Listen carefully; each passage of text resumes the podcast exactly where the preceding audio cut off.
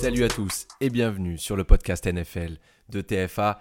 Moi c'est Charles et aujourd'hui je vous accompagne pour qu'on parle un petit peu de la draft. On est à quelques jours du début euh, des festivités à Kansas City et on va faire un focus sur les besoins de chaque franchise NFL avant cette saison 2023, division par division et on commence avec la NFC Sud. Cette NFC Sud fut l'année passée l'une des divisions les plus décevantes en ce qui concerne les bilans de ses équipes. Et si les Buccaneers du jeune retraité Tom Brady sont parvenus à aller chercher un nouveau titre de champion, le suspense fut longtemps entretenu avec des Saints, bah, mi-figue, mi-raisin, des Panthers revenus comme un boulet de canon en deuxième partie de saison, et des Falcons beaucoup plus compétitifs que ce qu'on avait espéré chez eux. Et dans une division qui paraît sans doute la plus ouverte, il conviendra pour ces quatre franchises de ne pas se manquer avant la draft 2023. Et on va commencer tout de suite par effectivement cette équipe qui nous a un petit peu surpris l'année dernière, les Falcons. Ils ont 7 choix au total dans la draft 2023, dont le choix numéro 8 lors du premier tour. Alors après une saison 2022 plus enthousiasmante que prévu, ces Falcons d'Atlanta se verraient bien quand même jouer les troubles faites dans cette division sud de la NFC en 2023. Les Falcons restent sur deux saisons consécutives avec un bilan de 7 victoires pour 10 défaites et n'ont pas tout misé sur cette draft 2023. Ils se sont quand même extrêmement renforcés lors de la free agency avec des apports importants sur les lignes, notamment avec les ajouts de David Onyemata, de Calais Campbell ou encore de Bud Dupré. Mais la draft 2023 pourra permettre aux Falcons de combler encore quelques trous qui demeurent dans cet effectif. Alors malgré l'arrivée de Bud Dupré lors de l'intersaison, les manques des Falcons se positionnent tout d'abord sans doute au niveau du pass rush. Et c'est d'ailleurs un mal récurrent chez les joueurs de la franchise de Géorgie, puisque leur taux de pression sur le quarterback adverse était seulement le 31e de la ligue lors de la saison passée, et que le nombre de sacs sur les deux dernières saisons était le plus faible de toute la NFL. Alors, cette draft NFL 2023, elle doit servir sans doute ce poste en priorité. Alors des profils comme Nolan Smith d'Alabama ou encore Lucas Van Ness de Iowa pourraient être des profils particulièrement recherchés par le staff des Falcons.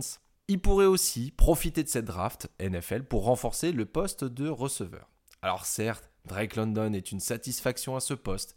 Il devra quand même confirmer sa bonne année rookie, mais derrière lui, l'effectif, bah, ça manque quand même de profondeur et de poids.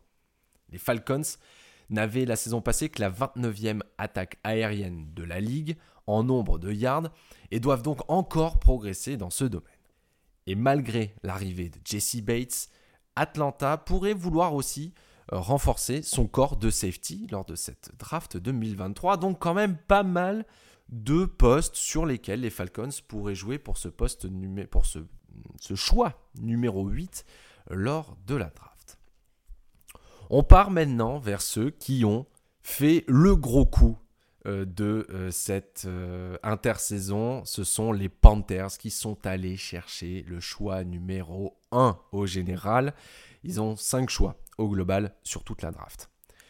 Donc le moins qu'on puisse dire, c'est quand même que cette intersaison fut plutôt active côté des Panthers de la Caroline.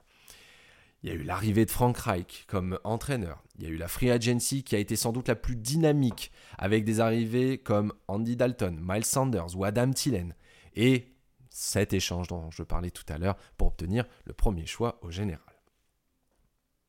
Et même, je pense que même s'ils ont essayé de se renforcer avant cette draft, les besoins restent encore nombreux pour les joueurs de la Caroline.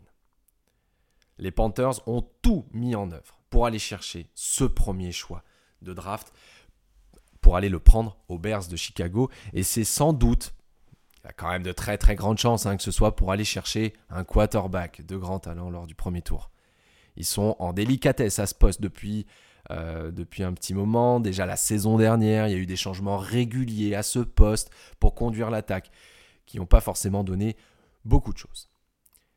Et donc, pour faire le bon choix, les Panthers, qu'est-ce qu'ils ont fait? Eh ben, Ils ont reçu avant cette draft Bryce Young, CJ Stroud, Anthony Richardson et Will Lewis. Sans doute les quatre quarterbacks qui pourraient potentiellement, dans certains mock drafts, c'est ce qu'on voit, atterrir aux quatre premières places. Alors, dans quel ordre? C'est encore à dessiner, mais Bryce Young semble tenir la corde raide. Mais en plus de ce poste de quarterback, les Panthers devraient aussi renforcer sur les lignes. Un edge devrait être choisi aussi lors de cette draft pour tenter d'améliorer le pass rush de cette équipe. Il y a aussi le linebacker qui ne sera sans doute pas de trop dans cet effectif. Et enfin, on pourrait aussi aller chercher un cornerback euh, dans cette draft NFL, tant les Panthers ont l'air un petit peu courts à ce poste en termes de profondeur d'effectif. Chez les Saints maintenant. Alors, les Saints, combien de choix ils ont cette année? Ils en ont 8 et ils ont le 29e choix de ce premier tour. Est-ce que les Saints vont pouvoir retrouver les sommets de cette division NFC Sud? Certains spécialistes américains ont analysé le calendrier et ils le décrivent comme l'un des plus abordables de la saison pour les joueurs de Louisiane. Donc ils auront sans doute l'ambition de retrouver les sommets et de détrôner les Buccaneers. Mais comme pour les autres équipes de la NFC Sud, l'effectif des Saints a été largement remanié pendant cette intersaison. Il y a eu des départs importants, comme celui d'Onyemata, par exemple, parti, on l'a dit tout à l'heure, vers un rival de division. Il y a aussi des restructurations de contrats qui ont été nombreuses pour essayer d'assainir les finances qui étaient vraiment mal en point du côté de la Louisiane. Et il y a surtout l'arrivée de Derek Carr pour pallier à la faiblesse du poste de quarterback depuis le départ de Drew Brees. Il y a encore quelques semaines de ça, les Saints de la Nouvelle-Orléans se présentaient à cette draft sans le moindre premier tour à utiliser, puisque leur choix était parti du côté des Eagles de Philadelphie. Mais avec L'arrivée de Sean Payton chez les Broncos, les Saints ont eu en euh, compensation un choix euh, de draft. Originellement, c'était celui de San Francisco. C'est le 29e dans cette draft. Donc avec un choix placé aussi bas, euh, il y a quand même des chances que les Saints voient passer tous les plus gros talents de cette draft lorsque leur tour viendra.